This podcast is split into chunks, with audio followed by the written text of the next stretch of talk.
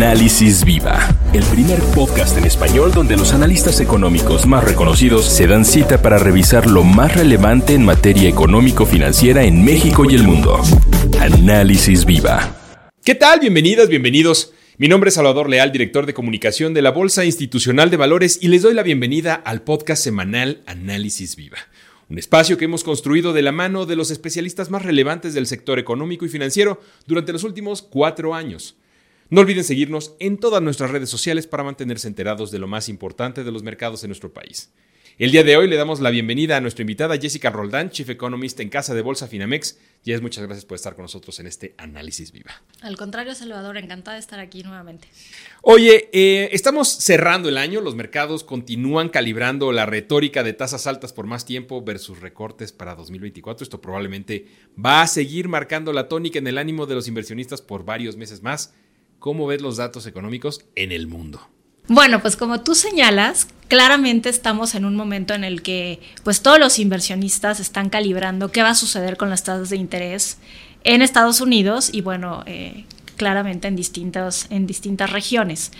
Creo que un elemento fundamental es el hecho que vamos a pasar probablemente de un entorno de tasas altas por más tiempo a un entorno de un periodo restrictivo, no necesariamente en las tasas en los niveles actuales, pero todavía bastante por encima de los niveles neutrales, que son los que marcan el ciclo de política monetaria. Y bueno, pues claramente la gran interrogante es qué va a pasar con la actividad económica en el mundo y si una desaceleración va a detonar eh, inicios de recortes de tasas más pronunciados. Esa claramente es la interrogante en este momento, en particular para Estados Unidos, pues en la semana que entra con la edición de la Reserva Federal veremos pues algo de información, ¿no? Los datos en el mundo han estado, fíjate que saliendo relativamente bien, al menos lo que vimos, por ejemplo, en los PMIs, que son, como ya hemos mencionado, los datos preliminares de actividad económica, son datos suaves, en donde que, contestan gerentes de distintas empresas, distintos sectores en el mundo. Lo que han señalado es que tanto por el lado de manufacturas como de servicios, las, eh, el deterioro se ha detenido. Entonces, si bien todavía en algunos casos los indicadores no están marcando pues un entorno de eh, de expansión, claro, ya estas caídas que estaban, pues que señalaban que la parte manufacturera se había eh, detenido y que incluso había tenido contracciones o que la parte de servicios también se estaba deteniendo, parece empezar a mostrar un cambio de tendencia. Esta es una buena noticia, claramente, pero pues eh, también eh, puede abonar a un entorno de inflación más persistente. Entonces, justo por eso es que eh, pues yo creo que la pregunta más relevante a hacernos, sobre todo conforme, va, conforme van pasando los meses del año que entra, es ver cómo esos, esas tasas de interés altas están afectando la, actividad económica. Oye, justamente, ¿cómo he leído a, a las bolsas, por ejemplo, en términos de mercados? Eh, hacia dónde ah, estás viendo que se están moviendo, eh, lo que decías respecto a PMIs, eh, las noticias de repente son demasiado buenas para creerse o, ves el, mercado creciendo, no se ha notado todavía signos fuertes de desaceleración, entonces como que los economistas están cautos con tantas buenas noticias. Sí, eh, ha sido sin, sin, duda alguna muchos años de muchas sorpresas.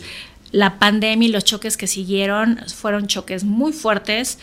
Las respuestas de política económica, como lo hemos señalado, también fueron muy fuertes y todavía muchos de los de las dinámicas que estamos viendo están siendo dictadas por la dilución de esos choques y de sus respuestas de política. Entonces, hay, digamos, relaciones económicas que no se cumplen o no se han cumplido como esperaríamos los economistas o como indica la teoría.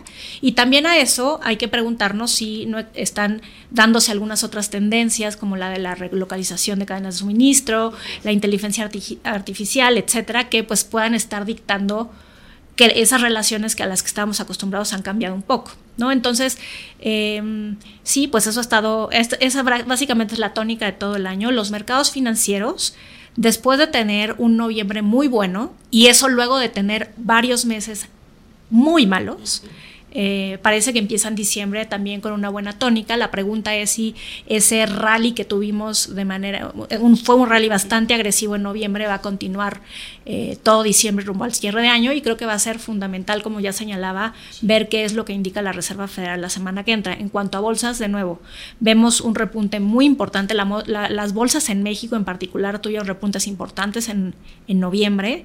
En diciembre ha seguido esta, este buen comportamiento. Si además vemos o comparamos los rendimientos de la bolsa, por ejemplo, en México con otras bolsas en economías emergentes, a lo largo del año, las bolsas en México han tenido un rendimiento mucho más grande que el resto de las economías, ¿no? Por ejemplo, el resto, o sea, si comparamos Brasil, el, el, el rendimiento ha sido un poco mayor. Evidentemente, mucho tiene que ver con el tipo de cambio, porque estoy hablando de rendimientos en dólares.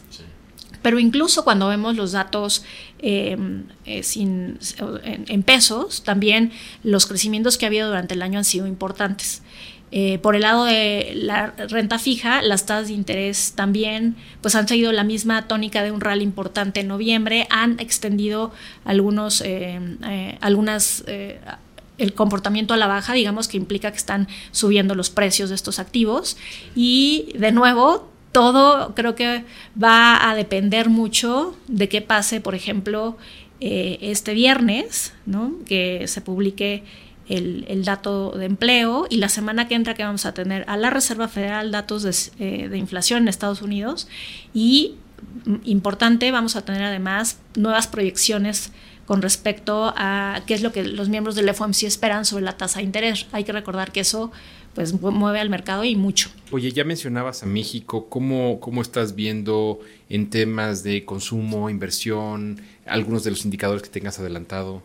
Pues mira, em, vimos esta, esta semana datos de consumo y de inversión para el mes de septiembre, es decir, para el trimestre que ya pasó y del que ya sabemos que fue un muy buen trimestre. Los datos continúan avanzando de manera importante, el consumo continúa relativamente fuerte, la inversión ha crecido, o sea, desacelerado un poco en el margen, pero sigue siendo o sea, hoy por hoy los dos indicadores son las fuentes de crecimiento de la economía en lo que va del año. Entonces, eh, fueron datos buenos que nos ayudan a acabar de delinear qué pasó en el tercer trimestre. Los datos oportunos también han sido buenos, que siguen indicando que em, tanto el sector manufacturero como el sector de servicios eh, sigue avanzando, probablemente un ritmo un poco menos fuerte que en el pasado. Eso podría sugerir que el tercer trimestre, el, perdón, el último trimestre del año cierre creciendo, pero con menores crecimientos de lo que vimos durante la primera mitad del año y el trimestre que acaba de terminar.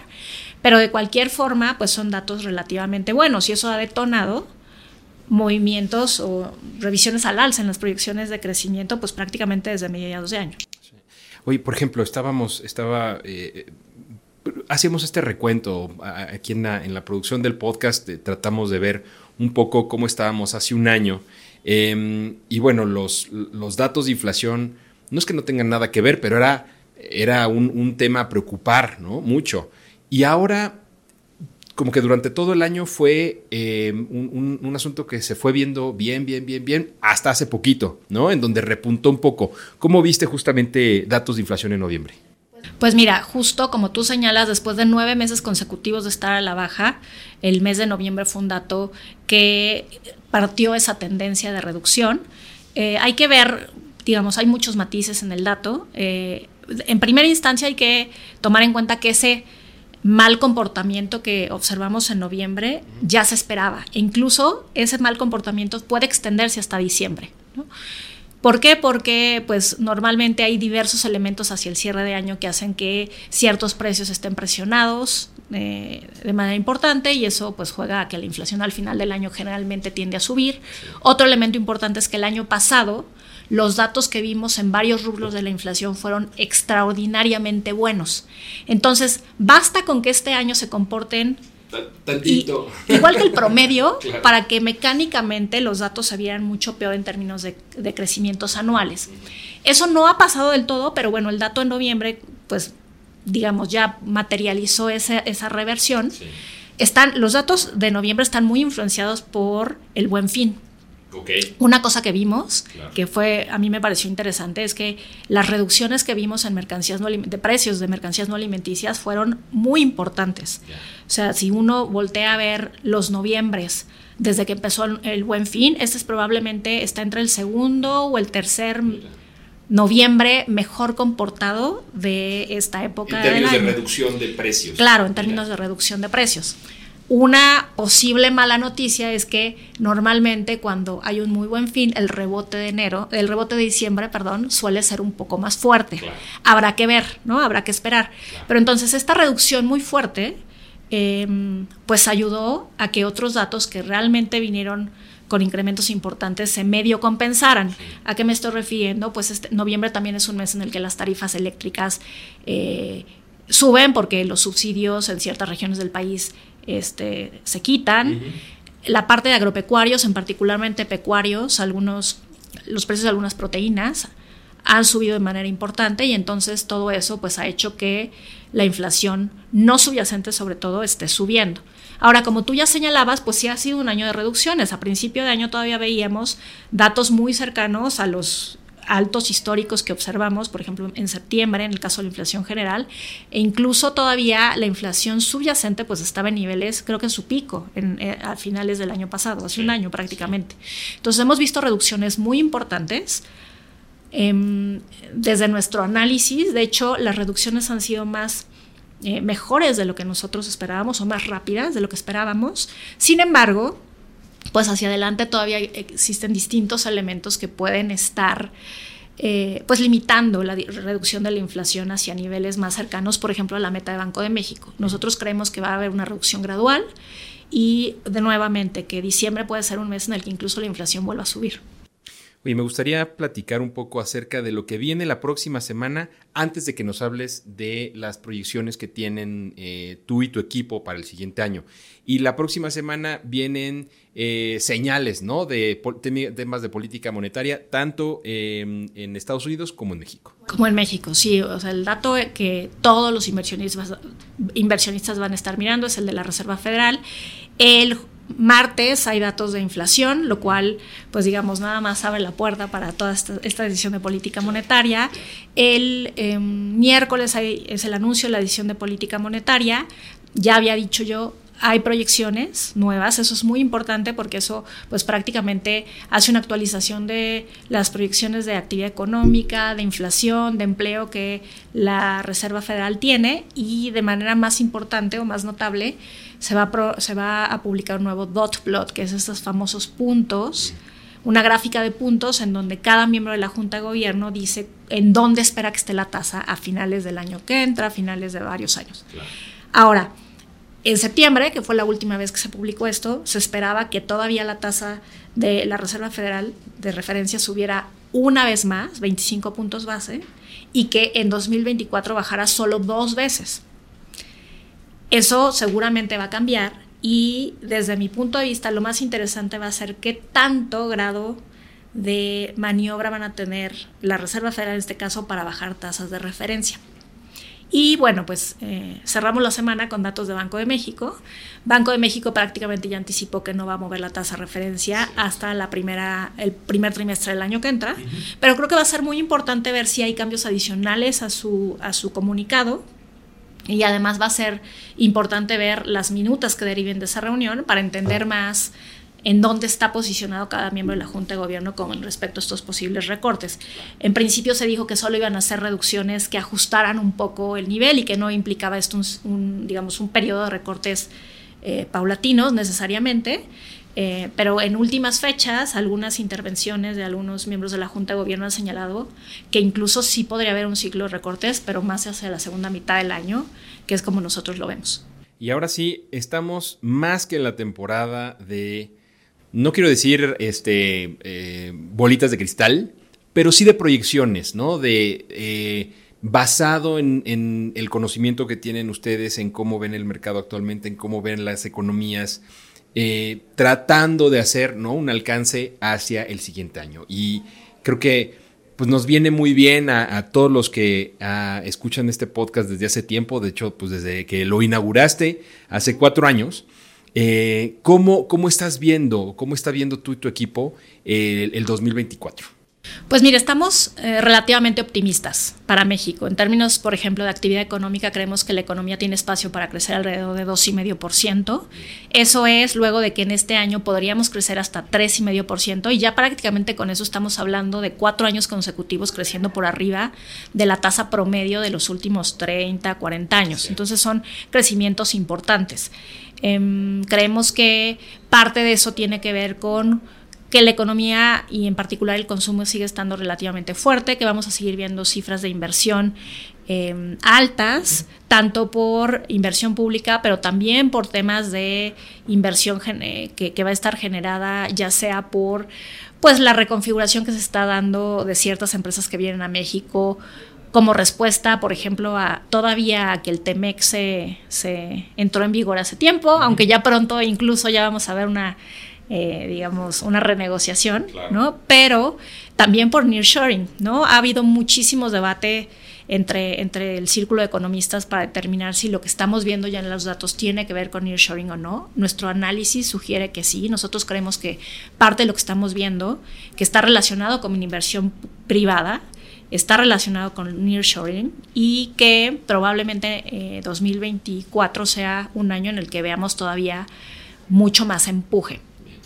Ahora, en términos de inflación, también creemos que va a haber reducciones, pero probablemente esas reducciones van a ser mucho más lentas de lo que vimos eh, este año, como ya lo señalaba. elementos importantes que van a estar poniendo, digamos, hasta cierto punto un piso en qué tan rápido puede bajar la inflación, sobre todo la subyacente está relacionada con pues actividad económica fuerte y también con el hecho de que creemos que en la parte de servicios, que hemos visto mucha, un comportamiento errático con meses buenos, con meses no tan buenos, el tema de los incrementos salariales y el mercado laboral fuerte van a seguir jugando. Evidentemente en estos días, por ejemplo, se anunció este, pues el, incremento final ¿no? que se acordó eh, del salario mínimo de 20%, que solo es para el salario mínimo, pero que de cierta manera también pues influencia un poco la, fijación de salarios a lo largo de la economía.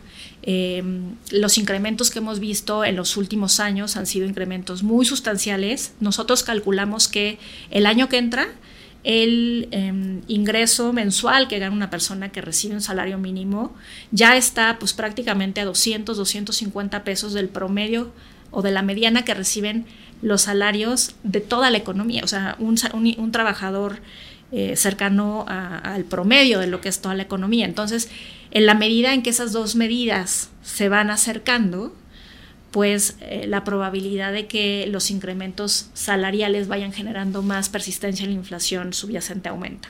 Entonces estamos esperando que la inflación termine alrededor de 4%. Em, eso es básicamente en línea con lo que esperan muchos otros analistas y pues ya veremos si, eh, si nos equivocamos, porque pues justo esa sería una muy buena noticia. Eh, para, para tipo de cambio, creemos que el peso va a seguir estando relativamente fuerte, apoyado porque México se ve bien en la foto, lo hemos venido diciendo a lo largo de todo el año, va a continuar viéndose bien en la foto. Em, y eso, pues, en términos relativos va a apoyar que la moneda siga relativamente fuerte.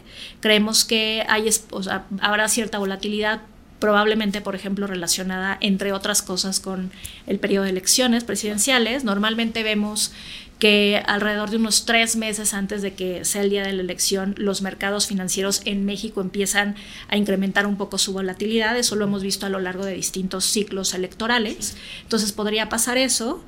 También hay eh, elecciones en Estados Unidos y si bien creemos que no hay, digamos, no, no hay elementos que señalen que, pueda haber excesiva volatilidad, pues eso también podría generar cierto ruido. Entonces, estamos esperando niveles de cierre de año de 18.70 para este año, que son prácticamente, o sea, son bastante similares o muy cercanos a lo que estamos viendo, por ejemplo, ahorita, que el día de hoy hubo una depresión importante, pero em, hacia el año que entra estamos viendo un nivel de 18.30, que son depreciaciones realmente muy pequeñas. Parte de esto creo que va a estar detonado porque creemos que Banco de México va a bajar la tasa de interés en más veces que la Reserva Federal y eso va a hacer que el diferencial de tasas de interés entre México y Estados Unidos, que desde nuestro punto de vista es uno de los elementos que ha detonado la fortaleza del peso, empiece a reducirse gradualmente y entonces va a ser desde nuestro punto de vista una reducción bastante ordenada, ¿no? Una depreciación ordenada. Y bueno, yendo justo a tasas de interés, creemos que va a haber algunas un par de reducciones en la primera mitad del año y que en la segunda mitad del año va a haber recortes pues seguidos que hacen que, lleve, que la tasa de referencia se mantenga o acabe el año a niveles de 9,75%. Ese es un nivel evidentemente más bajo que el de ahora, pero todavía implica una postura monetaria bastante restrictiva. Entonces, pues todo dependerá de cómo esté la inflación y qué es lo que Banco de México considere en torno a su balance para saber qué tanto margen de maniobra tiene México para moverse. Pareciera eh, como que las aguas están regresando poco a poco a su nivel, eh, no digo normal, pero a lo mejor al que estábamos acostumbrados, ¿no? En términos de inflación, muy lentamente en términos de tasas de interés eh, y para asuntos de crecimiento, pareciera que pues ahí vamos caminando poco a poco, como bien dices, con estos crecimientos por arriba de un promedio que hemos tenido durante 30, 40 años, eh, bastante mediano, ¿no? por no decir mediocre, pero, pero bastante mediano y que eh, pareciera que las cosas a lo mejor se están alineando para que nuestro país tenga eh, un crecimiento mucho mayor con una, pues, un entorno macroeconómico a lo mejor más este, eh, favorable. Fíjate que lo que señalas es interesantísimo, porque es cierto que hemos visto que de como estábamos hace un año ahora, pues la mejora ha sido sustancial. Eh, y, esperamos sin duda alguna mayores mejoras durante 2024. Ahora, también hay que tomar en cuenta, como ya lo dijimos, que los choques que vivimos hace unos años fueron choques extraordinarios, que no habíamos visto pues prácticamente en nuestra vida. Y que muchas de las relaciones que estamos viendo y que hemos visto en los últimos años tienen que ver más con ajustes de ese gran choque o de los varios choques que vimos después de eso y no necesariamente están aquí para quedarse, ¿no? Entonces todavía creo que estamos, como tú señalaste, estamos regresando a una dinámica un poco más normal y hay todavía mucha incertidumbre de si la, esa última milla que muchos llaman va a ser la más difícil de correr. Entonces ese es un punto importante y creo que no puedo irme sin decir que además ese es un escenario de corto plazo. ¿No? También nos importa mucho que pase en el mediano plazo. Ahí vemos, ahí somos menos optimistas, vemos un poco más de riesgos y entonces pues justo la tarea pendiente es que la política pública y, la, y, el sector privado y en general todos los agentes económicos, eh, pues se, se, se, coordinen para actuar eh, de forma tal que pues estos grandes oportunidades como lo son el nearshoring o estas nuevas formas de producir ¿no? y la inteligencia artificial, las nuevas formas de, estructurar ¿no? la sociedad y la economía vayan siendo eh, usadas en México, que, haya realmente una transferencia tecnológica en la que, por ejemplo, los trabajadores también puedan aprender estas nuevas habilidades y que eso nos lleve a que la economía crezca una tasa potencial ¿no? más grande y que estos crecimientos tan buenos que tenemos ¿no? o que hemos tenido en los últimos años y que todavía proyectamos un poco hacia adelante, pues ya no sean... Eh, una o sea, cuestión, cuestión extraordinaria, sino que más bien puedan volverse un poco la norma y ahí esa es la gran tarea pendiente. totalmente, totalmente. Jess, muchas gracias por habernos acompañado y por darnos esta perspectiva que nos ayuda mucho a dar el cierre del año. Excelente, muchas gracias a ti. Ella es Jessica Roldán, Chief Economist en Casa de Bolsa Finamex, y a ustedes muchas gracias también por escucharnos. Si el episodio fue de su agrado, los invitamos a dejar una reseña, un like en cualquiera de las plataformas desde la que nos escuchen o compartirlo a sus contactos y amigos. Si están viendo este podcast a través de YouTube, no olviden suscribirse a nuestro canal para recibir notificaciones de las próximas publicaciones. La producción de este podcast estuvo a cargo de Rogelio Unzueta. Agradecemos a nuestro ingeniero audio y video Omar Vieira. Nos acompañó Salvador Leal y esto fue Análisis Viva. Hasta la próxima. La Bolsa Institucional de Valores presentó Análisis Viva. Suscríbete a nuestro podcast y síguenos en todas nuestras redes sociales.